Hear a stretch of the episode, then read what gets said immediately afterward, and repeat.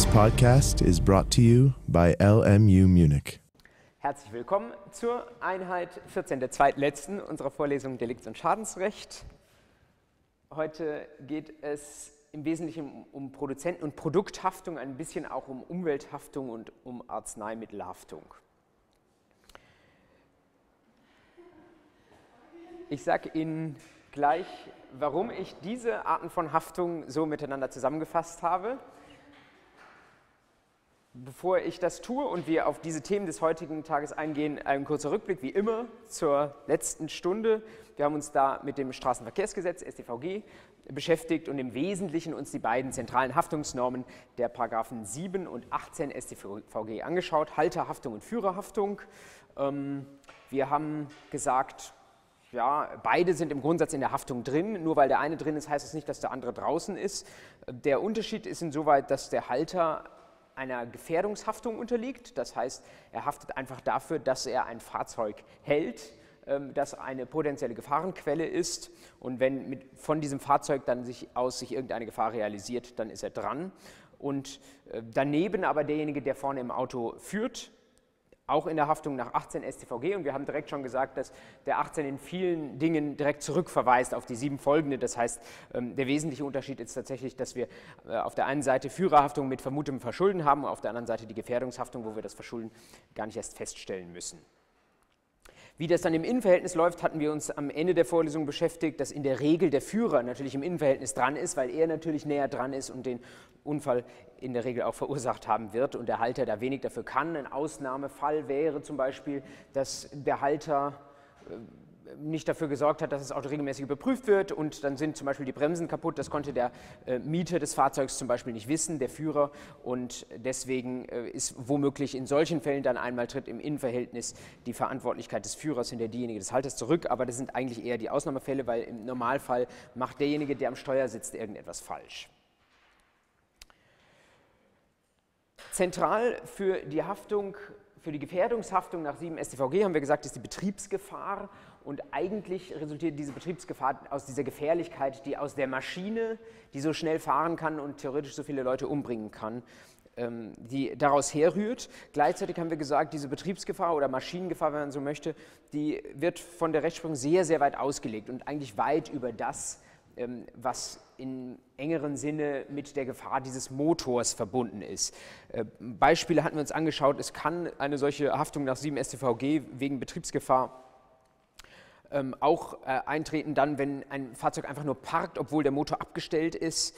Ähm, es kann sein, dass äh, ein Unfall verursacht wird, dann die Fahrzeuge zum Stehen kommen und dann steigt jemand aus und stürzt auf der eisglatten Fahrbahn aus und trotzdem sagt man noch, die Betriebsgefahr ähm, hat das veranlasst, weil ohne die Betriebsgefahr dieser Unfall nicht so geschehen wäre. Also sehr, sehr, sehr weit und es gibt kaum Beispiele, wo die Betriebsgefahr einmal an der Stelle abgelehnt wurde. Dennoch in der Klausur heißt es natürlich, diskutieren muss man das allemal. Ja, das war für uns der wesentliche Punkt im Rahmen des 7 StVG. Wir haben uns noch kurz mit der höheren Gewalt beschäftigt, haben gesagt, auch das ist etwas, ähm, was in 7 Absatz 2 geregelt ist, was aber ganz, ganz selten vorkommt. Ähm, also nicht schon etwas, was unwahrscheinlich ist, sondern etwas, was schlechterdings äh, so gut wie nie passiert. Dann haben wir uns die Haftungsgrenzen in den äh, Paragraphen 9, 10, 11, 12 und so weiter im StVG angeschaut. Wenn die in der Klausur vorkommen, können Sie das eigentlich direkt durch Subsumption lösen. Ähm, bei mehreren Beteiligten gibt es die Sondervorschrift des 17 StVG, bei mehreren Unfallverursachern, die auf das Innenverhältnis eingeht. Und wir haben gesagt, es kann auch mal eine Rolle spielen, wenn wir ein Mitverschulden äh, berücksichtigen wollen. Das bedeutet, es sind mehrere äh, Kfz-Führer äh, oder Halter beteiligt. Es gibt mehrere, die in den Unfall verwickelt sind und der eine hat mehr und der andere hat weniger daran ähm, äh, verursacht und wenn dann bei einem aber nur der Schaden vorliegt, kann es sein, dass er einen Anspruch gegen den anderen hat, muss sich aber sein eigenes Mitverschulden anrechnen lassen. Wie gesagt, die Führerhaftung nach 18 StVG folgt im Wesentlichen ähnlichen Grundsätzen mit Ausnahme des Verschuldens und zum Schluss der letzten Vorlesung sind wir noch eingegangen auf den Gesetzentwurf zum automatisierten Fahren, der momentan diskutiert wird, unklar, ob er in dieser Legislaturperiode kommt. Ähm, wenn nicht jetzt in diesem Jahr noch, dann wahrscheinlich in der nächsten Legislatur. Stichwort das modernste Verkehrs-, Straßenverkehrsrecht ähm, der Welt soll da geschaffen werden. Wir haben gesehen, das ist schwer. weil äh, mit der Software und dem, was die Software können muss, die da im Auto verbaut ist, gibt es äh, theoretisch neue Verantwortlichkeiten, aber äh, wenn man die tatsächlich auf denjenigen, der die Software designt, zuweist, dann muss man auch sehr, sehr schwierige moralische oder ethische Fragen lösen und das ist etwas, was wahrscheinlich nicht in einem Hauruck-Gesetzgebungsverfahren geht. Dort sind wir in der letzten Woche stehen geblieben. Jetzt gehen wir diese Woche weiter eben zu Produzenten-, Produkt- und Umwelthaftung. Warum habe ich diese Arten von Haftung in einen Topf geworfen? Nun, weil sie eigentlich relativ ähnlich laufen. Ich will nicht sagen, wenn man eine kennt, kennt man alle, aber es ist doch so, dass da sehr viele Parallelen sind. Wir werden uns insbesondere beschäftigen heute mit dem Produkthaftungsgesetz und viel, was wir im Produkthaftungsgesetz sehen, ähm, das wird Ihnen in ähnlichen Gesetzen, die eine Gefährdungshaftung statuieren, dann auch noch wieder begegnen. Als Titelbild sehen Sie hier einen kleinen Hinweis, den Sie wahrscheinlich kennen, wenn Sie schon mal ein IKEA-Produkt aufgebaut haben. Das spielt auch bei der Produkthaftung äh, durchaus eine Rolle, dass man aufpassen muss, wenn man irgendwelche Produkte eben vertreibt, ähm, dass damit nichts schiefgehen kann und Sie kennen vielleicht diese ähm, Kommoden, wenn Sie die hinten an der Wand nicht festgemacht haben, dafür ist dieser Hinweis da, dann kommt schnell mal ein kleines Kind hergelaufen, zieht die Lade raus, zieht vielleicht noch eine zweite Lade raus und äh, bricht dann unter dem Schrank, unter dem kippenden Schrank zusammen. Ähm, ich habe das deswegen auch abgedruckt, weil äh, ich es interessant finde, dass IKEA das inzwischen wirklich fast schon auf jeder Seite der Montageanleitung abdruckt und ähm, in den Laden, ich ähm, habe neulich so eine IKEA-Kommode gekauft, in den Laden, die da drin sind, steht es auch in jeder La Lade nochmal reingeklebt. Und wenn man dann versucht, diesen Aufkleber zu lösen, dann geht das nicht ohne, die, äh, ohne den Untergrund, ohne die Oberfläche der ähm, Schublade kaputt zu machen. Also es scheint denen sehr wichtig zu sein und äh, Gegenstand der heutigen Vorlesung ist auch, warum das denen so wichtig ist. Zentral ist zunächst einmal die Ihnen vielleicht schon geläufige Unterscheidung zwischen Produzentenhaftung und Produkthaftung. Hört sich ähnlich an, ist auch was sehr ähnliches, sollte man aber auseinanderhalten. Auf den ersten Blick sieht man schon, dass die Produzentenhaftung in altbekanntem Terrain geregelt ist, nämlich in dem 823 BGB, vielleicht auch in dem 831 BGB und dass die Produkthaftung in 1 Produkthaftungsgesetz und natürlich auch den weiteren Normen dieser, dieses Gesetzes geregelt ist. Eigentlich mag vieles dafür sprechen, dass man sich zunächst mit dem Produkthaftungsgesetz beschäftigt, weil da vieles detaillierter und moderner und jünger geregelt ist als in der Produzentenhaftung. Ich möchte das deswegen trotzdem nicht so machen, weil man das ein bisschen auch aus der Geschichte her verstehen muss und äh, die Produzentenhaftung, also die nach BGB, die war halt zuerst da. Das Produkthaftungsgesetz ist erst in Kraft seit 1990, das ist zwar jetzt auch schon eine Weile, aber vorher hat es das nicht gegeben und bevor es das gab, das äh, beruht auf einer EU-Richtlinie äh, oder damals EG-Richtlinie, bevor es das gab, musste man sich irgendwie mit diesen Fällen anderweitig behelfen und dafür hat man die Produzentenhaftung entwickelt, also eine Figur der Rechtsprechung. Was, wie kann man diese beiden Haftungsarten im Wesentlichen charakterisieren? Nun, ganz wesentlich habe ich gar nicht aufgeschrieben, sie laufen sehr, sehr weit gleich. Ähm, auf Unterschiede werden wir am Schluss nochmal eingehen. Ähm, sie haben dennoch ein bisschen zwei unterschiedliche Perspektiven. Äh, das Wichtigste ist, dass die Produzentenhaftung nach BGB, weil es eine BGB-Haftung ist, eine Verschuldenshaftung ist. Vorsatz und Fahrlässigkeit, wie Sie das von 823 kennen. Ähm, damit ist es auch eine Haftung für Nachlässigkeit bei dem, was man ähm, falsch machen kann, wenn man ein Produkt herstellt und es dann vertreibt das Produkthaftungsgesetz ist, sieht ein bisschen anders aus. Ähm, dort ist es keine Verschuldens, sondern eine verschuldensunabhängige Gefährdungshaftung, jedenfalls im Grundsatz. Und zentrales, zentraler Leitgedanke des Produkthaftungsgesetzes, den man sich immer wieder vor Augen führen muss, wenn man im Produkthaftungsgesetz irgendeinen Streitfall hat, ist das in Verkehr bringen gefährlicher Güter oder unsicherer Produkte. Immer diese Gefährlichkeit, die von diesen Produkten ausgeht, die steht im Produkthaftungsgesetz im Mittelpunkt. Und man könnte sogar noch einen Schritt weiter gehen. Ähm, wichtig für das Produkthaftungsgesetz ist, dass diese Gefahr sich außerhalb der Sache selbst irgendwie realisiert. Wir erinnern uns vielleicht so ein bisschen dann an die Weiterfresser-Problematik bei 823. Da gibt es ja auch, sagen wir mal, ähm, sachinterne Schäden, die unter Umständen äh, unter 823 zählen. Wir kommen nachher nochmal kurz darauf zurück. Beim Produkthaftungsgesetz ist es jedenfalls so, ähm, dass wir solche Weiterfresserschäden nicht kennen, sondern das muss irgendwie nach außen gehen. Von diesem Produkt muss eine Gefahr ausgehen für andere Rechtsgüter. Und erst wenn sich diese Gefahr realisiert, dann haben wir einen Anspruch. Es ist naturgemäß so, weil diese Haftungsformen nah beieinander gelagert sind, dass die Beispiele, die ich hier auch angeführt habe, sich theoretisch überwiegend auch für die jeweils andere Haftungskategorie nutzbar machen ließen. Ähm, ich habe das dennoch mal so zugeordnet, weil es vielleicht eher typische Beispiele sind, die in die eine oder andere Kategorie fallen. Also bei der Produzentenhaftung, wo es wirklich um Vorsatz und Fahrlässigkeit geht, ähm, da haben Sie vielleicht in der Presse neulich hier das Beispiel aus München mitverfolgt, wo sich im Feldsalat äh, eine Maus befand, ähm, als jemand da seinen Salat gegessen hat. Und äh, die Frage war, wer ist dafür verantwortlich? Das hat man dann versucht zurückzuverfolgen äh, zu demjenigen, der diesen Salat produziert oder zusammengestellt oder verpackt hat. Ein Fehler ließ sich nach meiner Kenntnis nicht finden. Also es kam da nicht irgendwie, bisher jedenfalls nicht zu einem Haftungsfall. Das wird dann von den ähm, entsprechenden ähm, äh, Behörden weiter verfolgt, hat keine zivilrechtlichen Konsequenzen mehr. Wäre das irgendwie auf Fahrlässigkeit zurückzuführen, dann ähm, wäre nicht nur Produkthaftung, sondern auch Produ Produzentenhaftung in dem Fall denkbar.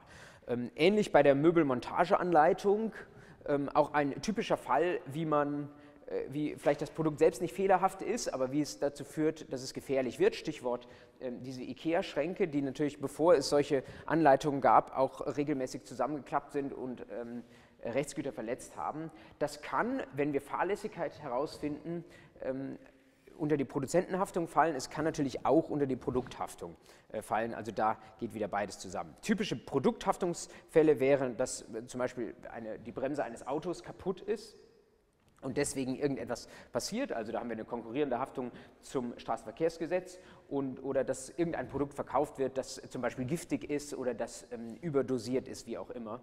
Und ähm, dass dadurch Gefahren für die Außenwelt herrühren. Schauen wir uns diese beiden Haftungsformen einfach nacheinander mal an und wie ich gesagt habe, mit Blick auf die Geschichte beginnen wir kurz mit der Produzentenhaftung. Das Wichtigste habe ich schon gesagt, Produzentenhaftung ist etwas, was nicht so direkt im Gesetz drinsteht, sondern was von der Rechtsprechung entwickelt wurde, weil es an anderen Anspruchsgrundlagen gefehlt hat. Und die Rechtsprechung hat das dann subsumiert, ganz klassisch, unter das BGB-Deliktsrecht. Und die häufigsten Anspruchsgrundlagen, die bei der Produzentenhaftung herangezogen werden, habe ich Ihnen hier aufgeführt. Einmal 823 Absatz 1 BGB, Körperverletzung oder Eigentumsschädigung. Dann ähm, 823 Absatz 2 BGB in Verbindung mit dem Produktsicherheitsgesetz. Das Produktsicherheitsgesetz sagt, äh, was man machen muss, wenn man ähm, ja, ein Produkt entwickelt oder herausbringt, das im weitesten Sinne gefährlich sein könnte. Das ist also so, geht, geht, schon in Richtung öffentliches Recht, aber es ist ein ähm, Schutzgesetz im Sinne des 823 Absatz 2. Das wird in der Regel keine vertiefte Prüfung erfordern, weil man äh, über den 823.1 oder natürlich über die Produkthaftung schon weiterkommt, aber ähm, vielleicht äh, sollte man das mal gehört haben, dass man, wenn man noch Zeit hat, an der Stelle auch mal kurz hier über eine Schutzgesetzverletzung nachdenken kann. Und nicht unwichtig, 31 Absatz 1 BGB, Haftung für den Verrichtungsgehilfen das ist gerade bei großen Unternehmen natürlich denkbar, ähm, dass nicht mehr so klar ist, wer hat hier irgendwie den Fehler gemacht oder ist er irgendwo auf der unteren Ebene gemacht worden. Und dann ähm, ist die Frage, ob es womöglich ähm, dann eine Haftung für den Verrichtungsgehilfen ist, weil irgendwo auf den unteren Ebenen jemand etwas falsch gemacht hat. Wenn wir über 831 sprechen, ähm, haben wir aus der, ich glaube, vorletzten Stunde auch immer schon ähm, vielleicht im Hinterkopf das Wort vom dezentralisierten Entlastungsbeweis, das man gerade beim 831 häufig angewendet hat. Also äh, bei einem großen Unternehmen mit vielen Hierarchieebenen äh, gibt es nach der Rechtsprechung im Grundsatz die Möglichkeit, äh, wenn auch etwas umstritten, dass man äh, sich dadurch entlastet von der Verschuldensvermutung des 831, dass man sagt, ähm, äh, ich habe die Leute, die in der Hierarchieebene nach mir gearbeitet haben, die habe ich ordentlich ausgewählt und die haben weiterum, wiederum ihre Leute ordentlich ausgewählt. Das heißt, äh, die Entlastung wird dezentralisiert. Jeder, jede Ebene muss sich immer nur für die jeweils nachfolgende Hierarchieebene entlasten.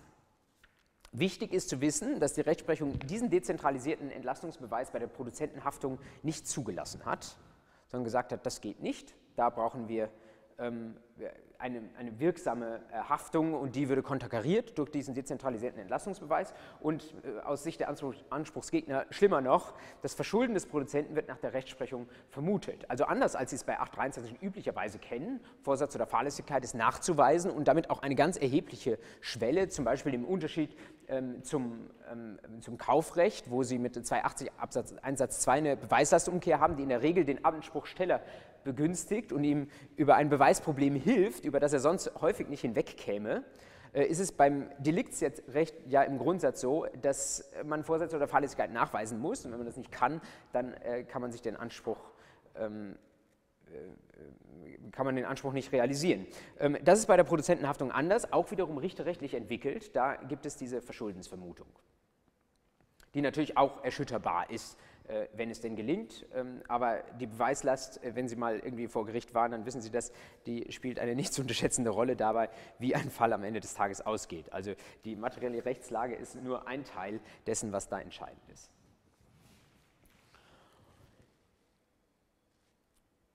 Was sind die zentralen Key Learnings bei der Produzentenhaftung? Nun, außerhalb dieser Verschuldensvermutung, die das Richterrecht entwickelt hat, sollte man im Wesentlichen äh, etwas kennen, was alle Repetitoren auch herunterbeten, nämlich vier Fehlerkategorien, die die Rechtsprechung auch entwickelt hat. Also Dinge, die man falsch machen kann als Unternehmen, wenn man irgendetwas auf den Markt wirft und die dann dafür sorgen können, dass man äh, unter diese Produzentenhaftung fällt. Diese vier Fehler würde ich einfach mal auswendig lernen und ich habe sie hier an einem sehr einfachen Beispiel äh, mal versucht zu illustrieren. Konstruktionsfehler, Fabrikationsfehler, Instruktionsfehler und Pro Produktbeobachtungsfehler in dieser Reihenfolge, weil das, so kann man sich das auch ein Stück weit ganz gut merken, weil das so ein bisschen die Chronologie ist, wie diese Fehler passieren können. Das erste Beispiel Konstruktionsfehler, da ist schon die Konstruktion des Gegenstands irgendwie äh, falsch. Das heißt, der Gegenstand musste kaputt gehen oder die Gefahr musste sich realisieren. Ein Beispiel, ähm, das so halb aus der Realität kommt. Ähm, es äh, gab mal ein Unternehmen, das hat in großem Umfang Stühle hergestellt und dann wurde zumindest diesem Unternehmen vorgeworfen, dass diese Stühle irgendwo an der Lehne oder so gebrochen sind. Dadurch war natürlich der Stuhl kaputt, aber vor allen Dingen äh, haben sich auch Leute damit verletzt. Ob das nun so gewesen ist oder nicht, äh, als Beispiel für diese Fehlertypen taugt das sehr gut. Stellen Sie sich vor, Sie haben da einen Stuhl, der am Ende gebrochen ist, dann ist die Frage, was ist schiefgelaufen? Und die erste Sache, die schiefgelaufen äh, sein kann, ist, dass derjenige, der diesen ähm, Stuhl am Anfang des Tages mal gezeichnet hat und gesagt hat, welche Materialien sollen da zusammengebaut werden, dass der womöglich zu dünnes Holz vorgesehen hat. Das heißt, im weiteren Prozess, als der Stuhl fabriziert wurde, als der rausgegangen ist an den Markt und so weiter, da ist alles okay gelaufen. Aber schon am Anfang, als das Ding designt wurde, hat jemand einen Fehler gemacht. Das wäre ein typischer Konstruktionsfehler.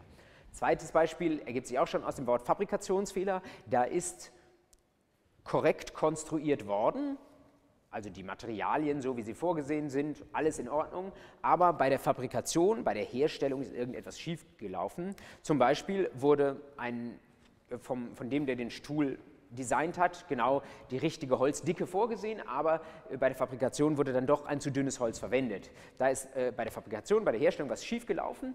Dagegen kann man sich allenfalls verteidigen mit dem Argument, deswegen habe ich das dazu geschrieben, dass das ein Ausreißer sei. Also die Rechtsprechung hat zugelassen, zur Exkulpation im Zusammenhang mit der Produzentenhaftung, wenn jemand als Anspruchsgegner dargelegt hat, dass eigentlich alle Stühle, äh, die äh, er seit zehn Jahren produziert, alle in Ordnung waren, aber es gab halt, wie bei der, bei der Produktion aller möglichen Produkte, gibt es immer so ein, zwei Ausreißer alle zwei, drei Jahre und diese Ausreißer lassen sich minimieren, aber sie lassen sich nicht ganz verhindern. Und wenn das passiert, dann kann es sein, dass äh, alles Menschenmögliche getan worden ist, um diese Ausreißer zu verhindern und sie sind trotzdem da, dann spricht man trotzdem an der Stelle nicht von einem Verschulden und dann kann man sich quasi entlasten. Aber man muss eben schon darlegen als Anspruchsgegner, dass es ein Ausreißer war. Ansonsten ähm, haftet man eben für einen Fabrikationsfehler.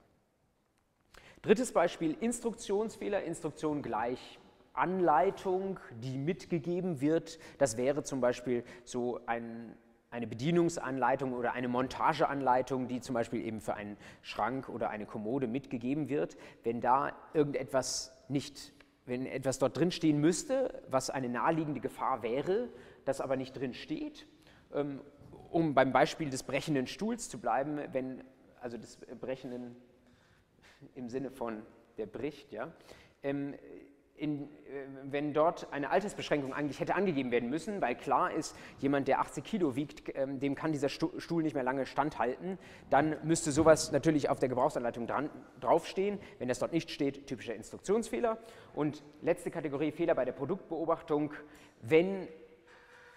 sich vorher keinerlei Anzeichen ergeben haben, dass an diesem Stuhl irgendwas sein könnte. Aber dann gehen beim Hersteller immer mehr Mängelanzeigen ein und der Hersteller merkt durch diese Anzeigen, ähm, diese Stühle sind nicht so, wie wir uns das vorgestellt haben. Dann muss der Hersteller womöglich Maßnahmen ergreifen. Äh, diese Maßnahmen können unterschiedlich sein. Er kann zum Beispiel eine Warnung einfach rausschicken nach dem Motto, liebe Leute, wir dachten ursprünglich, dieser ähm, Stuhl sei ähm, da, da, würden sich sowieso nur Leute draufsetzen mit maximal 50 Kilo, weil der so klein ist, dass es eigentlich nur für Kinder ist. Äh, aber wir haben jetzt gemerkt, irgendwie äh, unsere Kundschaft, äh, auch Erwachsene setzen sich da gerne drauf. Ähm, deswegen warnen wir Sie, seien Sie vorsichtig, dann kann er brechen. Ähm, das wäre eine Möglichkeit, wie ich meiner Produktbeobachtungspflicht genügen kann. Ähm, wenn ich das nicht tue, wenn ich die Fehler, die bei mir anlanden, einfach ignoriere und nichts tue, dann äh, begehe ich im Zweifel, mache ich mich haftbar aus der Produzentenhaftung. Ja.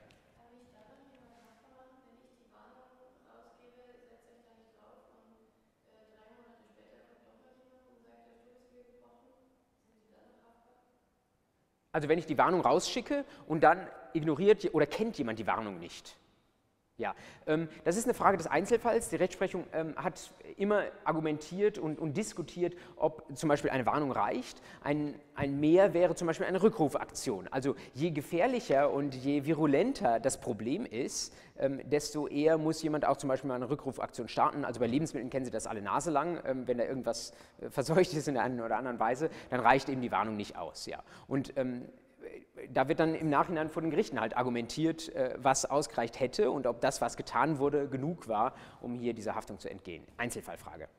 Ja.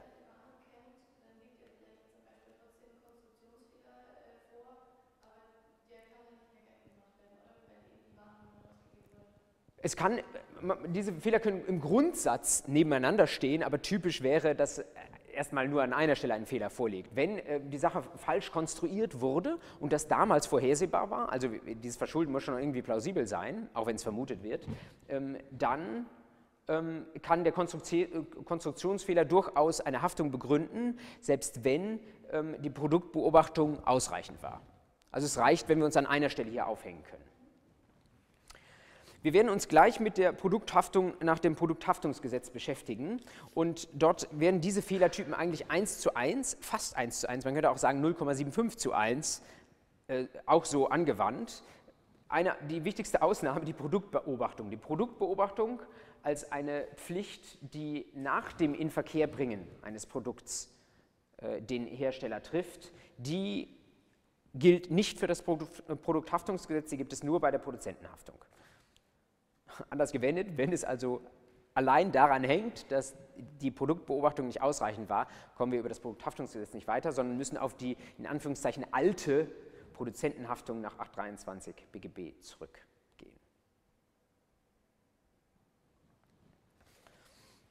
Das war der Hintergrund, den man vielleicht eben in Deutschland auch so gelassen hätte, weil sich das einigermaßen bewährt hat mit der Produzentenhaftung und weil das ja, den Haftungserfordernissen ganz gut Rechnung getragen hat. Das hat sich allerdings geändert, diese Rechtslage eben europäisch motiviert durch eine Richtlinie, ich glaube aus dem Jahr 1985, wo die äh, Europäische Gemeinschaft damals gesagt hat, wir wollen das irgendwie ähm, vereinheitlichen, es soll solche Regeln in allen Ländern geben. Und weil das, was mit der Produzentenhaftung damals existierte, nicht eins zu eins das war, was sich der europäische Richtliniengeber vorgestellt hat, deswegen hat man dann zusätzlich das Ganze in einem Gesetz kodifiziert und das ist das Produkthaftungsgesetz. Ich weiß nicht, ob Sie das dabei haben. Ansonsten wäre jetzt vielleicht der Zeitpunkt, ähm, dass Sie mal reinschauen oder ich äh, trage Ihnen das Wesentliche vor, was in diesem Produkthaftungsgesetz drinsteht. Also in dem Paragraphen 1 das ist einfach, insofern steht die Anspruchsgrundlage drin. Wird durch den Fehler eines Produkts jemand getötet, Körper oder Gesundheit verletzt oder eine Sache beschädigt, so ist der Hersteller des Produkts verpflichtet, dem Geschädigten den daraus entstehenden Schaden zu ersetzen.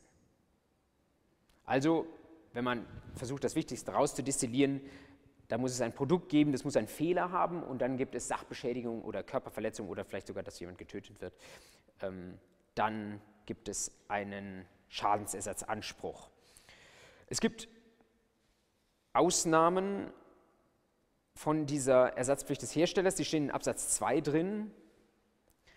auf die wollen wir gleich nicht detailliert eingehen, deswegen lesen wir sie jetzt schon.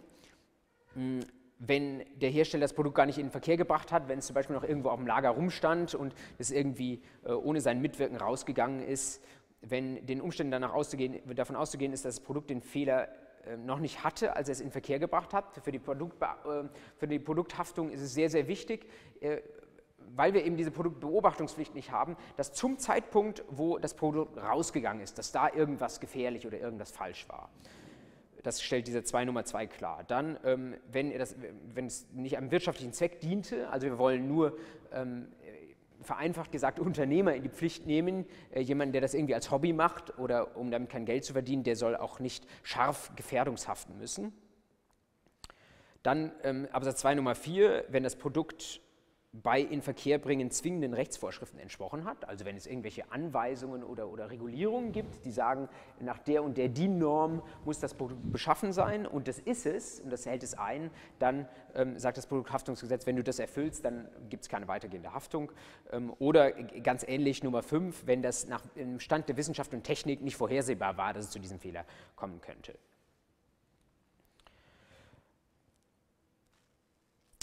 Dann sehen Sie in den weiteren Paragraphen, äh, Paragraph 2, die Frage, was ist ein Produkt? Damit beschäftigen wir uns gleich noch. Paragraph 3, was ist ein Fehler? Paragraph 4, wer ist Hersteller? Paragraph 4, darauf gehen wir gleich nur kurz ein, deswegen kurz die Lektüre des Gesetzes. Paragraph 4 Absatz 1, Hersteller im Sinne des Gesetzes ist, wer das Endprodukt, ein Grundstoff oder ein Teilprodukt hergestellt hat. Also, ähm, auch jemand, der nicht nur Hersteller der Gesamtsache war, sondern der vielleicht auch eine kleine Schraube zugeliefert hat, die am Ende des Tages verbaut ist. Das klingt erstmal kontraintuitiv. Wenn dann die Sache nachher kaputt geht, warum soll dann der Zulieferer eines kleinen verbauten Teils überhaupt Hersteller sein? Im, wir werden gleich sehen, dass das Gesetz die Haftung an der Stelle wieder zurücknimmt, aber im Grundsatz ist auch der Hersteller. Das bedeutet, es kann durchaus sein, dass wir mehrere Hersteller nebeneinander haben. Also Hersteller, die Teile dazu geliefert haben und den Gesamthersteller am Ende des Tages. Ähm, und in Satz 2, als Hersteller gilt auch jeder, der sich durch Anbringen seines Namens, Marke oder Kennzeichnens als Hersteller ausgibt. Also auch der Scheinhersteller, der so tut, als sei Hersteller, ist Hersteller.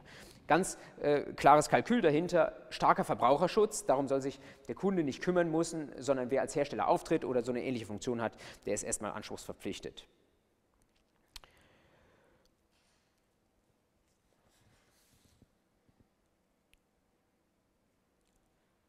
Dann finden Sie in den Paragraphen 5, 6, 7, 8, 9, 10, 11 folgende einzelne Regelungen, auf die wir jetzt nicht im Detail eingehen wollen.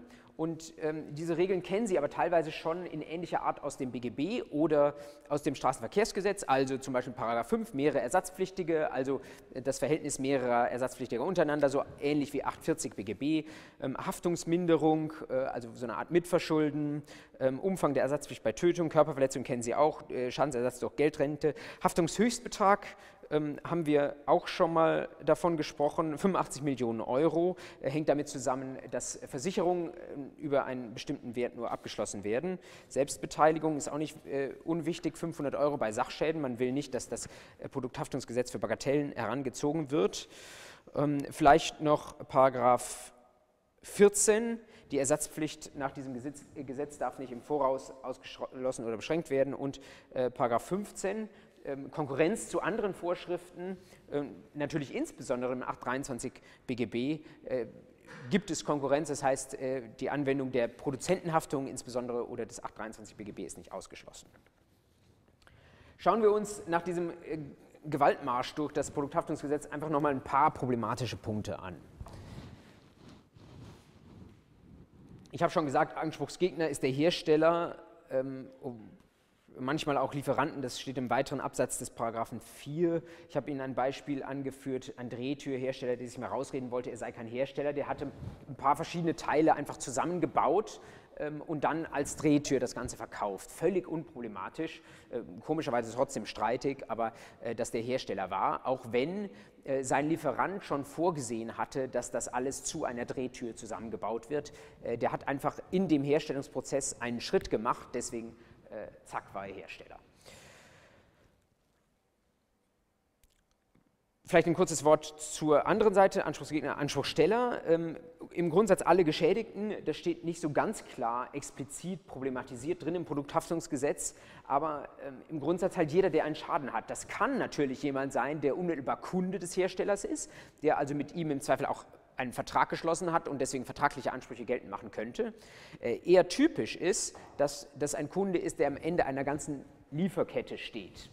Ähm, wenn Sie heute irgendwo was äh, im Handel einkaufen, dann ist es ja äh, häufig so, dass Sie nicht direkt vom Hersteller kaufen. Das könnte zum Beispiel ein Auto sein, das kaufen Sie halt nicht ähm, direkt vom äh, Skoda, sondern äh, Sie kaufen es von irgendeinem Händler und der Händler hat es wieder von einem Großhändler oder sowas und dann geht irgendwann die Kette weiter zum Hersteller. Sie wissen, dass Sie über Kaufrecht, jedenfalls über das Verbrauchsgüterkaufrecht, auch irgendwie so indirekt zum Hersteller weiterkommen, über die Regressvorschriften der 478 folgende, aber das ist eben nicht der direkte Zugriff auf den Hersteller und das Produkthaftungsgesetz will es an der Stelle dem Letztverbraucher, dem Kunden einfach machen und will sagen, wenn klar ist, dass der Hersteller was falsch gemacht hat, dann soll der Kunde nicht darauf angewiesen sein, dass es eine Garantie gibt. Das wäre nämlich die andere Möglichkeit, wie man mal vielleicht direkt an den Hersteller rankommt, sondern dann soll äh, ein sonstiger Direktanspruch bestehen.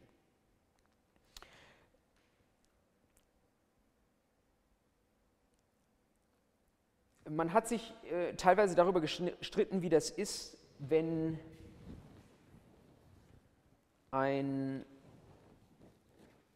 Gegenstand beschädigt wurde, den jemand irgendwie gewerblich, wirtschaftlich, beruflich genutzt hat, also als Unternehmer genutzt hat, ob so jemand auch als Anspruchsteller in Betracht kommt. Aufhänger dafür ist, die Norm habe ich Ihnen nicht dazu geschrieben, die sage ich Ihnen jetzt dazu, mm, ist äh, Paragraph 1 Absatz 1 Satz 2 Produkthaftungsgesetz. Da steht drin, bei einer Sachbeschädigung gibt es nur dann Schadensersatz, wenn eine andere Sache als das fehlerhafte Produkt beschädigt wurde. Das haben wir eben schon abgehandelt, also nicht die Sache, das Produkt selbst. Ähm, Stichwort Weiterfresserschaden, also noch, noch äh, weniger haftungsträchtig als der Weiterfresserschaden. Aber dann, wenn diese andere Sache, also die beschädigte Sache, ihrer Art nach gewöhnlich für den privaten Geh- oder Verbrauch bestimmt und hierzu von dem Geschädigten hauptsächlich verwendet worden ist. Also, ähm, das bedeutet erstmal äh, die, die, die, klare Rechtsfolge dieser Vorschrift, wenn ich etwas beruflich verwende, äh, wenn ich zum Beispiel ein ähm, Auto mir zulege für meinen Betrieb und damit herumfahre, dann bin ich nicht anspruchsberechtigt nach dem Produkthaftungsgesetz, weil das Produkthaftungsgesetz, auch wenn es nicht ausdrücklich von Verbrauchern spricht, es meint den armen verbraucherähnlichen Endkunden am Ende des Tages und es meint nicht die Leute, die kalkulieren können, die vielleicht auch besser Risiko kalkulieren oder durch unternehmerische Kalkulation abfedern können. Aber wenn man jetzt näher an den Wortlaut dieses Satz 2 rangeht, ähm, die Sache muss dann schon für den privaten Geh- oder Verbrauch bestimmt sein. Und wenn ähm, das vielleicht irgendwie in unternehmerische Tätigkeit involviert war, aber letztlich doch ein überwiegend auch nur privat genutzter Gegenstand war, dann sagt zumindest herrschende Meinung, dann fällt der auch unter das Produkthaftungsgesetz. Ein ähm, Beispiel, das ich in der Literatur nicht gefunden habe, ähm, das ich aber für relativ klar halte, wäre private Kleidung.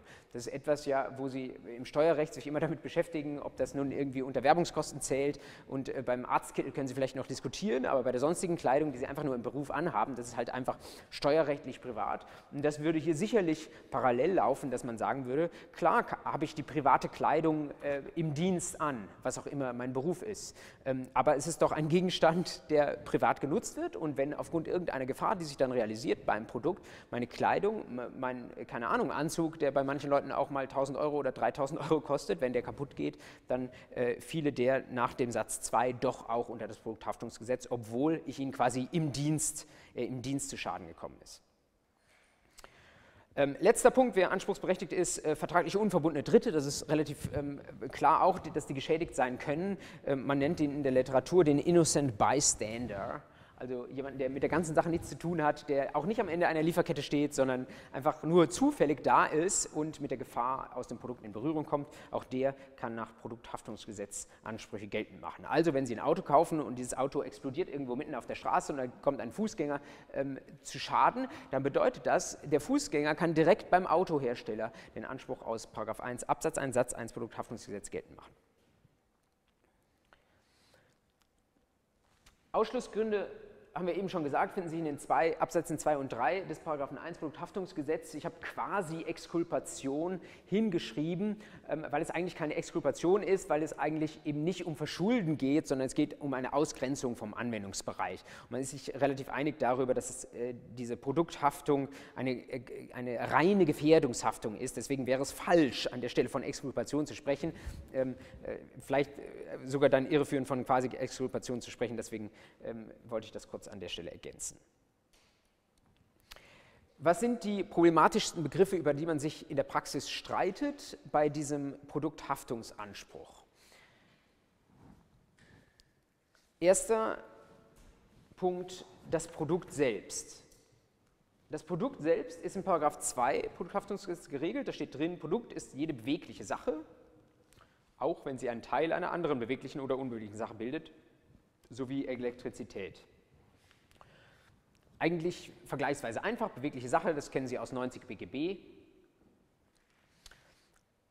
Insbesondere aber auch ähm, eingebaute Sachen in unbewegliche Gegenstände. Das bedeutet zum Beispiel, wenn Sie ein Haus bauen und da bauen Sie, keine Ahnung, einen brüchigen Holzbalken rein und nachher klappt Ihr Haus zusammen dann wäre ja nach deutschem Zivilrecht es eigentlich so, dass äh, dieser Gegenstand, dieser Holzbank nicht mehr, wie man sagt, sonderrechtsfähig wäre, weil er von diesem Haus nicht mehr getrennt werden kann. Das heißt, es kann kein getrenntes Eigentum mehr ähm, an dem Holzbalken bestehen, sondern es geht auf in dem Eigentum des Hauses.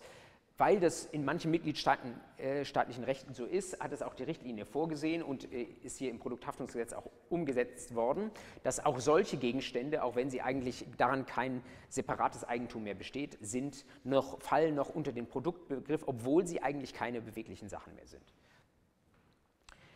Ja, dann Elektrizität, Schutz vor Überspannungsschäden, habe ich gleich noch ein Beispiel dazu, auch wenn es selten ist, soll das darunter fallen. Ähm, und ähm, immer wieder streiten kann man sich, aber es ist eigentlich anerkannt über äh, Dinge, die äh, im Spital passieren, also äh, Blutkonserven und Implantate habe ich Ihnen als Beispiel aus, aufgeführt. Wenn die einigermaßen verkörpert sind, ähm, dann können die ja auch bewegliche Sachen sein, Implantate sowieso.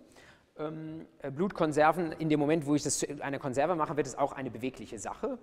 Dann ähm, ist halt noch die Frage, gibt, wird das irgendwie hergestellt bei der Blutkonserve? Ähm, da kann man eigentlich sagen, jemand, dem das einfach nur abgezogen wird, das Blut, der ist eigentlich kein Hersteller, aber in dem Moment, wo Sie irgendwie so eine Blutbank haben, die solche Blutkonserven äh, zumindest speichern und vielleicht so ein bisschen organisiert, haben Sie die im Zweifel als Hersteller. Und bei Implantaten äh, haben wir wieder die Sache mit der Sonderrechtsfähigkeit. In dem Moment, wo sie implantiert werden, äh, sind sie ja keine bewegliche Sache mehr, sondern wachsen quasi dem Menschen an. Trotzdem sagt man, das ist ein Produkt und das hat in der Rechtsprechung auch keine geringe Bedeutung. Ein paar Fälle dazu äh, werden uns gleich noch beschäftigen. Also der Fall, den ich hier zu den Blutkonserven äh, angeführt habe, ist stammt aus der Tierwelt, läuft aber ganz genauso, äh, dass da äh, ein äh, Blutplasma eben verseucht war mit einem Virus und das fiel unter den, in den Bereich der Produkthaftung.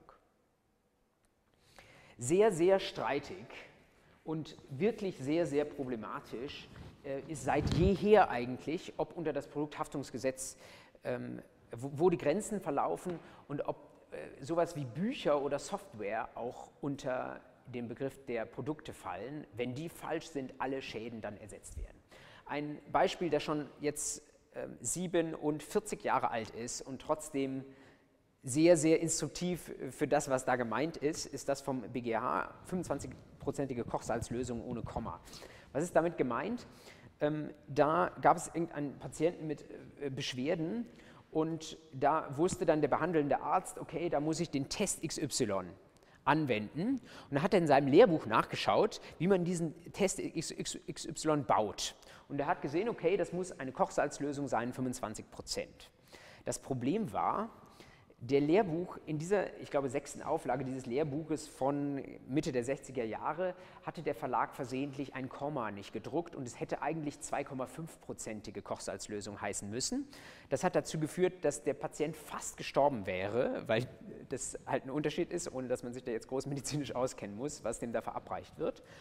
Und dann ist ein äh, findiger Anwalt auf die Idee gekommen und hat gesagt, Produkthaftung. Und zwar gegen den Verlag, der dieses Buch verlegt hat, weil er gesagt hat, das ist ein Produkt, klar, bewegliche Sache, dieses Buch, Buch ist falsch. Und weil es falsch ist, haben wir hier Schäden, ähm, also schwere, äh, keine, keine Tötung, aber schwere Gesundheitsschäden. Und deswegen äh, soll da bitte eine Haftung stattfinden. Und da hat sich der BGH ewig damit auseinandergesetzt, ähm, hat sich am Ende des Tages äh, dafür entschieden zu sagen, es gibt da irgendwie so immanente Grenzen in der Produkthaftung. Es ist allerdings nicht einfach, die unter den Wortlaut ähm, der Vorschrift, ich muss hier dazu sagen, das war Produzentenhaftung, aber gilt äh, parallel für Produkthaftung. Ich habe ja eben gesagt, das Produkthaftungsgesetz war damals noch nicht in ähm, Kraft. Ähm, aber äh, hat sich ewig damit äh, auseinandergesetzt, wie man quasi unter den normalen Voraussetzungen der Haftung irgendwie herausnavigiert und hat dann eben irgendwie gesagt, es müsse irgendwo Grenzen geben, ohne das am Wortlaut festzumachen. Äh, denn wenn man sowas ersetzen wollte, dann würde die Haftung uferlos und das kann auch nicht von jemandem, der ein Buch herausgibt, ähm, gemeint sein, dass äh, er quasi eine Richtigkeitsgewähr für alles übernimmt, was in dem Buch drin steht. Äh, schön wäre es, aber ähm, für manche Menschen ist das auch was Neues, dass auch Dinge, die in Büchern geschrieben sind, falsch sein können. Aber so ist es, da gibt es quasi, das war die Verantwortung des Arztes, hat der BGH seinerzeit gesagt. Das Ganze können Sie sich natürlich auch vorstellen äh, in der juristischen Welt, nicht wahr? Wenn ein Kommentar falsch ist an einer Stelle, stellen Sie sich vor, und Sie als Anwältin ähm, vertreten dann einen Fall in einer bestimmten Weise und sind am Ende vielleicht sogar einem, Arzt, äh, einem nicht Arzthaftung, auch wenn das was ähnliches ist, aber einem Anwaltshaftungsanspruch ausgesetzt, äh, deswegen, weil Sie eine bestimmte Rechtsprechung des BGH übersehen hätten und deswegen ungerechtfertigt für den Mandanten Klage erhoben haben wäre ja durchaus denkbar. Äh, und dann könnten Sie wiederum womöglich Regress nehmen gegen denjenigen, der dann falschen Kommentar rausgegeben hat. Das wäre was Ähnliches. Auch da will man keine Haftung. Den Fall gab es bisher noch nicht, aber ähm, deswegen würde auch dort Produzenten- und Produkthaftung ausscheiden. Ähm, ebenso kann man sich das vorstellen bei falscher Software. Auch das wird äh, heiß diskutiert. Bei Software ist es ja grundsätzlich schon mal problematisch, ob das überhaupt eine bewegliche Sache ist. Der BGH hat das eigentlich ähm, immer offen gelassen und hat in einer relativ bekannten Entscheidung dazu gesagt, ähm, wenn das irgendwie verkörpert ist auf dem Datenträger, dann es, können wir es wie eine Sache behandeln. Da müssen wir da nicht so genau drüber nachdenken. Aber eigentlich, so die Software als solche, ist ja streng genommen keine Sache. Wenn man das dennoch wie eine Sache behandelt, was die Rechtsprechung einfach so tut, dann ähm, ist halt auch da die Frage, was passiert, wenn da irgendwo ein kleiner Programmierungsfehler ist und da wird irgendwas äh, keine Ahnung, eine Steuererklärung äh, wegen der Steuersoftware irgendwie falsch eingereicht, was Falsches angegeben, was ausgelassen, äh, tausende andere Möglichkeiten vorstellbar. die Literatur hat mal irgendwas entwickelt, ein Beispiel, dass ähm, äh, aufgrund eines Softwarefehlers irgendwie ein großer Chemiekonzern ähm, äh, es, es, da vielleicht eine Verprüfung geben könnte und dann irgendwie hunderte Menschen zu Tode kommen. Also äh, je weiter die Welt sich digitalisiert, desto mehr Dinge können dadurch eine ganz kleine falsche Weichenstellung passieren. Und äh, da muss man einfach wissen, da kommt man mit der Subsumption nicht so viel weiter, aber die Rechtsprechung zieht dem Grenzen, damit das Ganze nicht uferlos wird.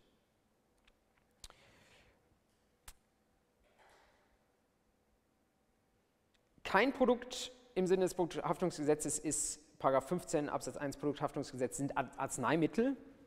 Das 15 ist quasi die Konkurrenzvorschrift, die sagt, ähm, andere Vorschriften bleiben nicht, werden nicht berührt durch das Produkthaftungsgesetz und äh, Absatz 1 ist das speziell für das Arzneimittelgesetz gesagt, mit dem wir uns am Ende dieser Vorlesung noch kurz beschäftigen werden.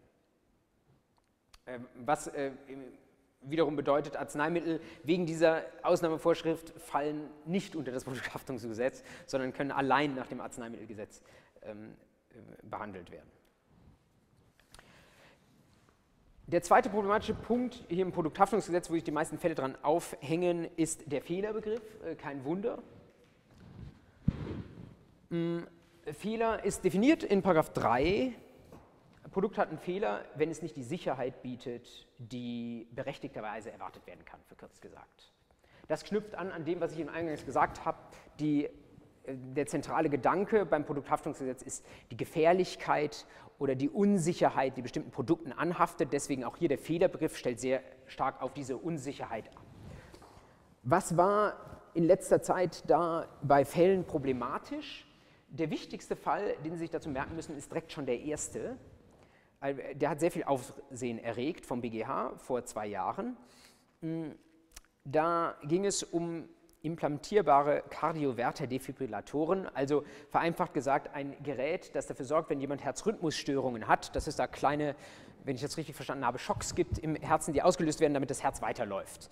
Ein Gerät, das an sensibler Stelle eingesetzt werden wird und das besser funktionieren sollte. Und da hat nun jemand einen Produkthaftungsanspruch darauf gestützt, also gesagt hat, ich habe da so einen Defibrillator drin und der ist nicht selbst kaputt, aber es gab aus derselben Serie andere Geräte, die kaputt gegangen sind. Und der Hersteller hat sich damit rausgeredet, hat gesagt, naja, ähm, aber dein Produkt ist ja nicht fehlerhaft. Und da wurde lange argumentiert, kann es sein, dass eine Sache als fehlerhaft im Sinne des Produkthaftungsgesetzes angesehen wird, auch wenn sie selbst nicht fehlerhaft ist, aber wenn andere Produkte aus derselben Serie fehlerhaft sind. BGH hat gesagt, ja, jedenfalls bei so sensiblen Geräten wie einem Defibrillator, auf wo es wirklich um Leben und Tod geht, da können wir dem Einzelnen nicht zumuten, dass er abwartet, ob auch sein Gerät äh, von den Fehlern betroffen ist, sondern da braucht es wirksamen Rechtsschutz und da ähm, ist im Zweifel dann also der Fehler sehr, sehr weit zu verstehen und es reicht, wenn in der Serie ein Fehler aufgetreten ist. Ja.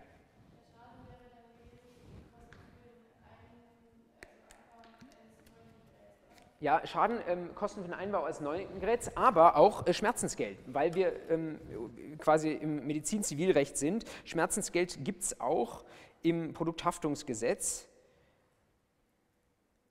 Und zwar sehen Sie das in Paragraph 8 Satz 2. Billige Entschädigung in Geld entspricht dem, was Sie aus dem BGB kennen. Und diese Entscheidung des ähm, BGH wurde flugs umgesetzt in anderen Entscheidungen. Ich habe nur einige davon aufgeführt. Herzschrittmacher, was ganz ähnliches. Ähm, klare Sache, läuft ganz genauso. Fehlerhaft. Ähm, und dann ähm, Hüftprothese ist vielleicht nicht so überlebenswichtig, deswegen ein bisschen anderer Fall. Und da hat das Kammergericht ähm, gesagt, wenn in einer Serie eine Fehlerrate von 4 bis 5 Prozent sind bei der Hüftprothese, das ist zu hoch. Das ist etwas, was aus meiner Sicht nicht auf der Hand liegt, aber ähm, das äh, Kammergericht hat dazu gesagt, üblicherweise sind irgendwie die, die Fehlerraten bei diesen, ähm, bei diesen Prothesen wohl im 0,01 Bereich. Und da wenn, wenn das der Rahmen ist, dann erscheinen natürlich 4 bis 5 Prozent hoch. Äh, deswegen auch dort wurde ein Fehler bejaht. Aus diesem Hüftprothesenbruchfall kann man sehr gut heraussehen, dass das Gesetz und die Rechtsprechung nicht verlangen, dass Hersteller 100 Prozent, also wirklich 100 Prozent Fehlerlosigkeit ähm, in den Markt bekommen. Das ist unrealistisch, das gibt es bei den allerwenigsten Produkten, das wird auch zugestanden, aber man will eben nicht, dass es einreißt. Und deswegen diskutiert man dann über solche Raten und wie, wie Sie sehen, 4 bis 5 Prozent ist offenbar zu hoch. Da kommt es immer eben auch auf den Vergleich mit dem sonstigen Markt an. Gleichzeitig, auch wenn wir eine Gefährdungshaftung haben, Nachweispflicht des Anspruchstellers dafür, dass überhaupt ein Fehler vorliegt. Wenn Sie in 1 Absatz 4 reinschauen, für den Fehler und die Kausalität zwischen Fehler und Schaden trägt der Geschädigte die Beweislast. Und da äh, sehr instruktiv ein Fall vom OLG Brandenburg vor gut einem Jahr. Da ein, hat sich ein Motorradfahrer schwer verletzt und ähm, hat nachher behauptet, das liege am Motorradhelm. Ähm, und er hat gesagt, dieser Motorradhelm war, hat irgendwie dem Aufprall nicht standgehalten. Ähm, und wir haben ja hier eine Gefährdungshaftung, also muss ich kein Verschulden nachweisen, also lieber Motorradhelmhersteller, bist du dran. Und da hat das OLG Brandenburg gesagt, trotz äh, dieser Gefährdungshaftung, äh, ganz so einfach geht es nicht, du bist davon entbunden, Anspruchsteller, dass du das Verschulden nachweist, aber du bist nicht davon entbunden, dass du einen Fehler nachweist. Und der Fehler, ähm, der war hier nicht nachgewiesen. Natürlich war der Helm am Ende des Tages kaputt, keine Frage. Da kann man sagen, das ist ein, ein Fehler oder ein Schaden, aber das dieser Schaden, so wie er sich da, so wie der Helm zertrümmert war, dass der nicht vom Hersteller kam, das war ja völlig klar. Das heißt, es konnte kein Fehler nachgewiesen werden, der vom Hersteller kam, deswegen wurde der Anspruch abgelehnt. Das ist auch deswegen interessant, dieser Fall, weil dort auch Kaufrecht eine Rolle spielt. Und Sie wissen vielleicht, dass in dem 476 momentan relativ viel ähm, Musik ist. Ähm, da gab es ja äh, ursprünglich diesen großen Streit, der dann vom EuGH entschieden wurde, ob das nur eine in zeitlicher Hinsicht wirkende Vermutung ist. Das werden Sie wahrscheinlich auswendig gelernt haben und dann mit Bedauern gesehen haben, dass der EuGH das äh, gekippt hat, dieses Problem. Selbst unter der alten, engeren BGH-Rechtsprechung, dass das nur eine in zeitlicher Hinsicht wirkende Vermutung ist, selbst unter dieser alten Rechtsprechung wäre hier der Motorradfahrer nicht nach Kaufrecht weitergekommen, ähm, weil er eben keinen Fehler zeigen konnte, der von dem Hersteller äh, überhaupt gemacht wurde. Denn unstreitig ist die Zertrümmerung des Helmes ja nicht durch den Hersteller selbst verursacht worden.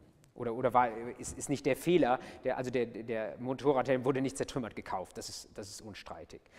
Wo wir schon von 476 äh, sprechen, werden Sie im Blick haben, dass beim Online-Warenhandel das äh, womöglich demnächst geändert werden könnte. Die Europäische Kommission hat einen ähm, Vorschlag gemacht, äh, dafür, dass das Online-Kaufrecht äh, harmonisiert wird in der Europäischen Union. Und da soll es zukünftig für Online-Käufe einen 476 geben, der aber nicht nur sechs Monate, sondern zwei Jahre hält. Das heißt, eine faktische Garantie für zwei Jahre für alles Mögliche, was Sie online kaufen. Welche Auswirkungen das hat, äh, können Sie selbst mal darüber nachdenken. Äh, das ist deswegen sicherlich auch hoch umstritten, ob man äh, den Verbrauchern eine solche Garantie verordnen will, äh, ob das überhaupt passt, wo viele Produkte durchaus plangemäß früher ihren Geist aufgeben. Das nur ähm, als Exkurs, weil dieser ähm, Fall eben auch diese kaufrechtliche Komponente hat. Zum Schluss ähm, zum Produkthaftungsgesetz noch ein paar ähm, Fälle, die jetzt aus der jüngeren Rechtsprechung kommen und die vielleicht noch mal ein bisschen illustrieren. Also äh, lehnen Sie sich zurück, illustrieren, was, was da so geht im Produkthaftungsrecht, ähm, was so typische Fälle sein können. Der erste Fall, äh, Bundesgerichtshof äh, vor drei Jahren, das war einer der sehr, sehr, sehr seltenen Fälle, wo es mal äh, um die Elektrizität ging nach dem Paragraphen 2, wo das Produkt steht, Produkt ist auch Elektrizität. Ähm, bei dem Fall war es so, dass ähm, äh, ein Hauseigentümer eine Reihe von Geräten verloren hat, wenn man so will, also die sind kaputt gegangen, äh, weil es eine Überspannung gab. Ähm, es gibt irgendwie ähm, halt Hochspannungsnetze und das wird äh, äh, wird lokal dann abgeregelt auf eine Niederspannung, so dass quasi das für Otto Normalverbraucher nutzbar ist, der Strom. Und dann äh, wird, werden die Stromleitungen ab und an geerdet. Und äh, in diesem Fall war irgendwie die Erdung ausgefallen, deswegen ist quasi äh, überspannter Strom bei diesem Hauseigentümer angekommen, hat seine Elektrogeräte kaputt gemacht. Es gab einen entsprechenden Schaden, äh, den hat er ersetzt bekommen. Ähm, das wäre so ein seltener Fall von Elektrizitätsschaden. Dann äh, die typischeren Fälle einfach nochmal als Beispiele für diese Fehlerarten, die ich Ihnen, wie ich Ihnen eben gesagt habe, ja übertragen werden aus der Produzentenhaftung, ähm, Konstruktions-, äh, Fabrikations- und Instruktionsfehler. Äh, einmal als Konstruktionsfehler äh, Gesicht-Haarentfernungscreme, ist ein Fall, der jetzt äh, noch sehr, sehr jung ist. Ähm, da hat ähm, eine Dame irgendwo im ähm, Sprengel des Landgerichts Heidelberg eine solche Creme äh, aufgetragen und zwar streng nach Rezept äh, oder hat sie irgendwo in der Drogerie gekauft, streng nach Anleitung. Und hat auch einen Vortest gemacht, also an versteckter Stelle einmal ausprobiert. Ähm, und dann hat sie sich großflächig damit angepinselt und das ging ein paar Stunden gut und dann ist sie nachts aufgewacht und ähm, das Ganze hat irgendwie geblutet und ähm, hat also zu erheblichen Schäden geführt. da hat das Landgericht Heidelberg gesagt, Konstruktionsfehler, äh, diese Creme ist keine gute Gesichtscreme, falsch zusammengemischt, deswegen äh, Produkthaftung man könnte auch an Instruktionsfehler dabei denken, aber es war hier schon ein Konstruktionsfehler, deswegen kam man nicht mehr so weit.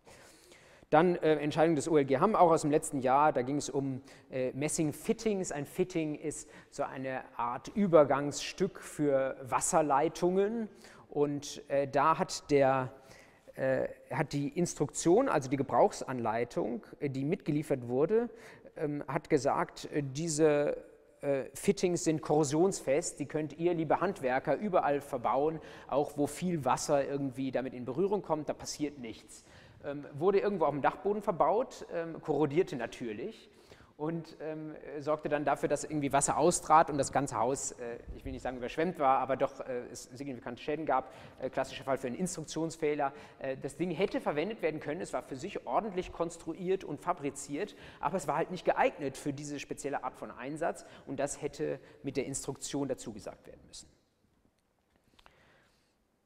Sehr ähm, bekannter Fall wiederum der etwas ältere von den Pflegebetten des BGH. Da ging es darum, äh, äh, ob Pflegebetten äh, einen bestimmten Fehler haben, der ähm, dazu führt, ich weiß nicht, ob sie zusammenbrechen oder was da passiert ist. Ähm, und dann war es so, dass diese ähm, Pflegebetten eigentlich ordentlich wiederum konstruiert und fabriziert waren, aber der Fehler zeigte sich, hätte sich eigentlich gezeigt durch eine ordentliche Produktbeobachtung. Das heißt, beim Hersteller sind entsprechende Beschwerden von Kunden eingegangen, die gesagt haben, äh, pass auf mit diesen Betten und die haben die trotzdem weiterverkauft. Und dann ähm, hat der BGH das diskutiert, gibt es eine Produktbeobachtungspflicht. Das war so ein Fall, der habe ich jetzt ein bisschen schief reingebaut, der gehört eigentlich zur Produzentenhaftung, auch wenn der BGH das nicht so genau sagt. Der schreibt quasi, weil das ja so viel gleich läuft, äh, schreibt Produzentenhaftung, also 823.1 und den Produkthaftungsgesetz Paragraph 1 direkt zusammen in den Obersatz und schreibt dann irgendwas darunter. Ähm, in dem Fall wurde die äh, Haftung abgelehnt, weil man gesagt hat, das ist eine sehr einzelfallabhängige ähm, Pflicht und ähm, da kann man, wie wir es eben getan haben, immer darüber diskutieren, ob die, das, die, die, Anzahl der Beschwerden schon Anlass dazu gibt, so ein Bett zurückzurufen. Aber wenn nicht irgendwie ähm, dargelegt ist, dass es echt zu signifikanten Schäden für die Verbraucher führen wird, sondern nur das Produkt als solches kaputt ist, das ist ja vom Produkthaftungsrecht nicht erfasst, dass äh, äh das Produkt selbst quasi irgendwie zusammenbricht, ähm, dann gibt es im Zweifel keine Rückruf- oder Warnungspflicht, sondern dann äh, müssen halt die Kunden irgendwie sehen, wie sie vielleicht durchs Kaufrecht irgendwie weiterkommen. Also in dem Fall wurde die Haftung abgelehnt. Und ähm, letzter Fall, den ich Ihnen angeführt habe, Oberlandesgericht Köln, da gab es einen Pflasterfugenmörtel. Ähm, wenn, als man den verwendet hat, hat er auf, auf das ganze Pflaster, also jenseits des Mörtels, hat er einen Schleier geworfen und ähm, den Anspruch geltend gemacht, deswegen ist der Fall interessant, äh, hat nicht der Eigentümer dieser Pflasterung, äh, sondern irgendwie ein Besitzer, Pächter so, oder so etwas. Und da ähm, wurde diskutiert und wird auch heute in der äh, Literatur noch diskutiert, inwiefern ein Schadensersatz nach dem Produkthaftungsgesetz auch für fremde Sachen äh, geschuldet sein kann. Mm, Im Paragraphen 1 steht ja nur was drin von, wer geschädigt ist, kann einen Anspruch geltend machen man sagt eigentlich auch der Innocent Bystander, das spricht sehr stark dafür, dem hat sich das OLG Köln auch angesprochen, äh, angeschlossen, zu sagen, ähm, da ist von Eigentum nicht die Rede, deswegen ähm, kann ein Anspruch auch derjenige geltend machen, der faktisch Besitzer in diesem Fall ja, des Grundstücks ist, wo die verbaut wurden. Auf das Eigentum kommt es nicht an, ist aber etwas streitig. Zusammengefasst, Produzentenhaftung versus Produkthaftung wenn man sich das nochmal nebeneinander hält und dann fragt, wo macht es überhaupt einen Unterschied, wenn man schon sieht, dass BGH das häufig in einem Atemzug erwähnt. Die wichtigsten Unterschiede habe ich Ihnen hier mal aufgeführt. Hm, Produzentenhaftung nicht auf Produkte im engeren Sinne beschränkt, sondern kann alles Mögliche sein, was da verletzt wird und wofür Schadensersatz geschuldet wird. Ähm, es gibt nicht den weiten Herstellerbegriff, also jeder, der irgendwann mal mitgewirkt hat, ähm, sondern den engen Verursacherbegriff nur derjenige, dessen Verhalten wirklich ursächlich war. Wir brauchen das Verschulden, haben wir schon gesagt. Wir haben gesagt, Weiterfresserschäden, also Schäden, die von dem kleinen verseuchten Schwimmschalter äh, auf äh, den ganzen Gegenstand übergehen, die sind äh, über die Produzentenhaftung wie über den normalen, wenn man so will, 823 ersetzbar. Und es gibt keine betragsmäßigen Haftungsgrenzen. Produkthaftung insoweit sehr weit, als wir einen weiten Herstellerbegriff haben. Also im Grundsatz sind äh, die Hersteller, ähm, äh, können mehrere Hersteller sein und kommen als Anspruchsgegner in Betracht. Betracht. Es gibt kein Verschuldenserfordernis, ähm, aber es sind nur Schäden außerhalb des Produkts, also keine Weiterfresserschäden ersatzfähig. Und wir haben einen bestimmten Höchstbetrag und wir haben einen Selbstbehalt.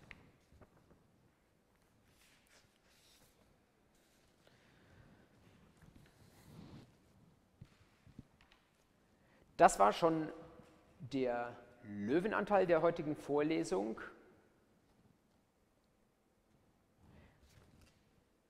Jetzt gibt es noch einige Haftungsregimes, die im weiteren Sinne ähnlich sind wie diese Produkthaftung. Gesetze, die so ähnlich gestrickt sind, die will ich ganz kurz anreißen. Zum einen Stichwort Umwelthaftung. Da gibt es ein Umwelthaftungsgesetz, wo ich dran geschrieben habe, das läuft analog Produkthaftungsgesetz. Damit meine ich, wenn Sie mal in das Produkthaftungsgesetz reingeschaut haben, sich etwas orientiert haben, dann wird es Ihnen nicht schwerfallen, sich auch im Umwelthaftungsgesetz gut äh, auszukennen oder äh, dort die entscheidenden Normen aus, aufzufinden, weil das sehr, sehr ähnlich reguliert ist. Was kann mal so ein Fall eines Umweltschadens sein? Äh, Ur Urteil des OLG Düsseldorf aus dem Jahr 2010 da gab es ein Edelstahlwerk, das hat emittiert und äh, ein Pkw von einem Nachbarn hatte staubähnliche Ablagerungen, die sehr kompliziert zu entfernen waren. Ähm, die haben auf Umwelthaftung geklagt und Recht bekommen. Also das können mal solche Fälle sein. Die fallen natürlich sehr, sehr häufig auch unter 823, aber das Problem ist halt, wenn 823 äh, Fahrlässigkeit nicht nachgewiesen werden kann. Dann brauchen Sie irgendwo eine Gefährdungshaftung und in äh, Fällen, wo es um ein Produkt geht, finden Sie die Gefährdungshaftung im Produkthaftungsgesetz. Wenn es irgendwie um Umwelt geht, dann finden Sie im Umwelthaftungsgesetz. Es gibt ein ähnliches Gesetz, das man davon unterscheiden muss, das Umweltschadensgesetz. Das ist ein Gesetz, das gibt es aufgrund einer europäischen Richtlinie. Ähm, das ist aber eigentlich nicht Zivilrecht, sondern da geht es um, äh, auch darum, dass man Umweltschäden wieder rückgängig macht. Aber das, kann, das sind Ansprüche, die werden von äh, Verbänden verfolgt, also von Umweltverbänden oder von Behörden. Also das hat, äh, sind keine Ansprüche, die sich hier im Zivilrecht irgendwie durchsetzen können. Ich erwähne das nur deswegen, damit man nicht denkt, dass quasi das neuere Umweltschadensgesetz das ältere Umwelthaftungsgesetz ersetzt hätte.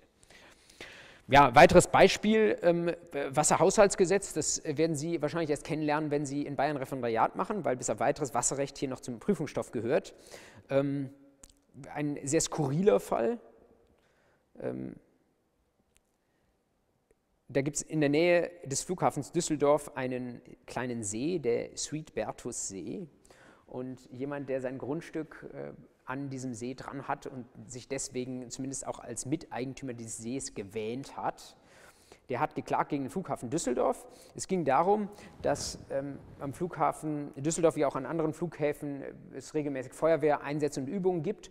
Und dann äh, setzt die Feuerwehr auch mal Löschschaum ein. Und dieser Löschschaum hatte äh, irgendwelche Bestandteile, die im weiteren Sinne giftig waren. Das wusste man aber damals nicht, als man das irgendwie jahrzehntelang gemacht hat. Irgendwann hat man das erkannt, hat natürlich den Löschschaum umgestellt, hat das nicht mehr verwendet. Und dann äh, hat der Flughafen Düsseldorf mit den zuständigen Behörden irgendwie ein Konzept ausgearbeitet, wie man die entsprechende Bodenverunreinigung irgendwie mittelfristig wieder rückgängig machen kann. Ähm, nun hatte der Eigentümer des äh, Suite Bertus See äh, hatte äh, gesagt, okay, ich bin hier Anrainer, ähm, bei mir ist das doch sicherlich schon angekommen und ich will jetzt irgendwie äh, einen Anspruch geltend machen gegen den Flughafen Düsseldorf. Der ist abgewiesen worden und zwar aus dem Kalkül, was wir schon beim Produkthaftungsrecht kennengelernt haben, dass seinerzeit Stand der Technik und Stand der Forschung war, dass man diesen Löschschaum verwenden durfte. Und das läuft, deswegen äh, sage ich, das läuft sehr ähnlich wie im Produkthaftungsrecht hier im Wasserhaushaltsrecht. Ähm, der Flughafen hatte damals keine Veranlassung, ein anderes Löschschaumprodukt zu verwenden.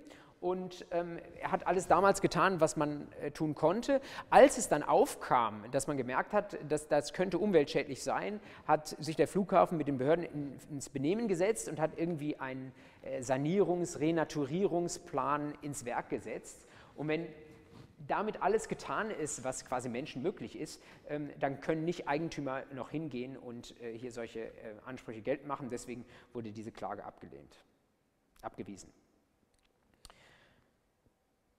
Letztes Beispiel, Haftpflichtgesetz, Paragraph 2 Absatz 1, ähm, wie andere äh, Gesetze auch, Atomgesetz und so weiter, geht es immer um Anlagenbetreiber, die irgendwie etwas ausstoßen und ähm, das führt zu Schäden.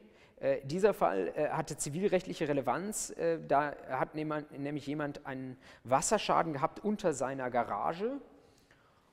Um, und das war auf seinem Grundstück und er hat des, die örtlichen Stadtwerke oder wer auch immer für, für, für die Wasserversorgung zuständig war, in Anspruch genommen.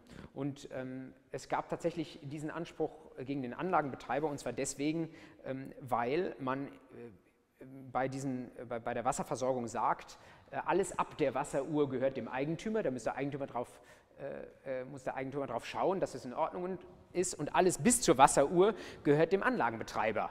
Äh, obwohl, deswegen ist die Entscheidung interessant, obwohl es auf dem Grundstück ähm, des Eigentümers selbst war. Das heißt, auf seinem eigenen Grundstück ist irgendwie eine Leitung leck geschlagen und hat für einen Schaden gesorgt.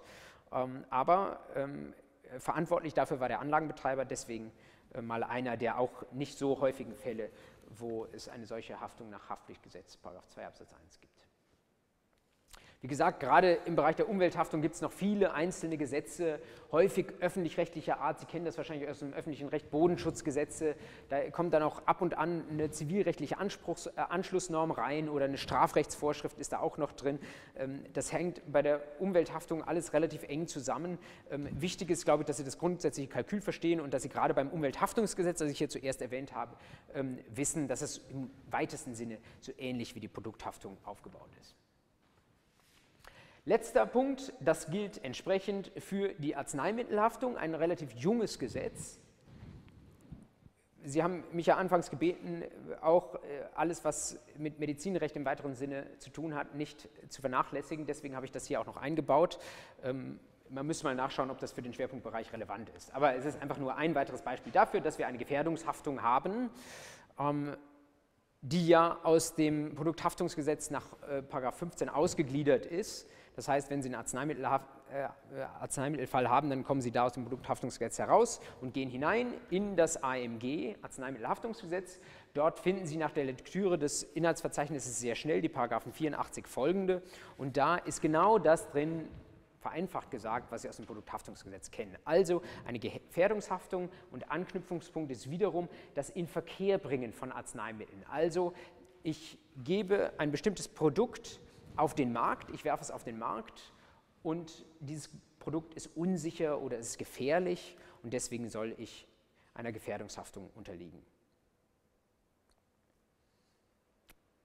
Die zwei aus meiner Sicht augenfälligsten Besonderheiten jetzt gegenüber einem typischen Gefährdungshaftungsanspruch, einmal Paragraph 84 Absatz 2, Vermutung der Kausalität des Arzneimittels für den eingetretenen Schaden. Also wenn ich ähm, sage, ich bin, keine Ahnung, daran ähm, schwer verletzt worden an dem Arzneimittel, ähm, wenn das Arzneimittel für sich, wenn das klar ist, dass das Arzneimittel fehlerhaft war oder entsprechend äh, nicht dem äh, oder überdosiert war oder in Gift drin war oder irgendetwas daran schadhaft war, dann gibt es eine Vermutung dafür, ähm, dass das ursächlich war für den Schaden, den ich erlitten habe. Aber wichtige Ausnahme, es dürfen keine Alternativursachen plausibel sein. Das war der Fall, äh, den ich Ihnen ja angeführt habe vom BGH. Äh, da hat jemand ein Arzneimittel genommen und dieses Arzneimittel hatte tatsächlich irgendwo eine Macke äh, und es hätte zu Schäden führen können. Das Problem war, ähm, dass dieser Anspruchsteller, der hatte noch einen Haufen Vorerkrankungen mitgebracht. Und der hat sich dann auf diese Kausalitätsvermutung berufen, hat gesagt, es gibt die Vermutung, dass dieses Arzneimittel ursächlich war. Und da hat der BGH gesagt, langsam, langsam. Äh, es kommt auch darauf an, mit welcher Disposition du hier anrückst. Wenn du hier todkrank anrückst und ähm, äh, dann auch noch dieses Mittelchen nimmst, dann kannst du nicht sagen, äh, dass all deine Erkrankungen nur mit diesem Mittelchen zusammenhängen, sondern äh, es muss schon auch irgendwie plausibel sein, dass dieses Arzneimittel dafür verantwortlich war für den Schaden, der eingetreten ist. Wenn da äh, hunderte Reserveursachen in Betracht kommen, dann greift diese Ursächlichkeitsvermutung nicht. Und die andere Auffälligkeit am Arzneimittelgesetz 84a, wie man an der Vorschrift sieht, nachträglich eingefügt, um den Geschädigten zu helfen, ein Auskunftsanspruch gegen das betroffene Unternehmen, und zwar darauf, dass sie offenlegen, welche Problemwirkungen und Verdachtsfälle es in der Vergangenheit gegeben hat. Also, wenn ich einen begründeten Verdacht habe, dass, ähm, an meinem, äh, dass mein Arzneimittel dafür verantwortlich ist, dass ich einen bestimmte Körperverletzung, äh, Gesundheitsschädigung erlitten habe, dann kann ich, auch wenn ich nicht ganz genau weiß, dass das an diesem Arzneimittel liegt, dann kann ich mal zu dem pharmazeutischen Hersteller hingehen und kann sagen, du sag mir mal, gibt es da ähm, noch andere Fälle, wo sowas passiert ist. Eigentlich, ohne diese Vorschrift müsste das der Hersteller nicht, äh, denn er muss ja nicht sich selbst belasten, er muss nicht ähm, Beweise herausgeben, die nachher im Prozess gegen ihn verwendet werden können. Deswegen braucht es diese Vorschrift. Ähm, ich äh, lese Ihnen nochmal den Wortlaut vor, liegen Tatsachen vor, die die Annahme begründen, dass ein Arzneimittel den Schaden verursacht hat, so kann der Geschädigte Auskunft verlangen. Also eine Vorschrift, die den Rechtsschutz äh, äh, und die Rechtsdurchsetzung äh, zugunsten auch von Geschädigten vereinfachen will und die vielleicht insoweit auch ein Stück weit in das Zivilverfahrensrecht eingreift, weil sie natürlich die Beweislage ganz signifikant ähm, zugunsten des Anspruchstellers verschieben kann. Das war ein Parforce-Ritt durch Produkthaftung und Co. Damit sind wir am Ende der heutigen Vorlesung.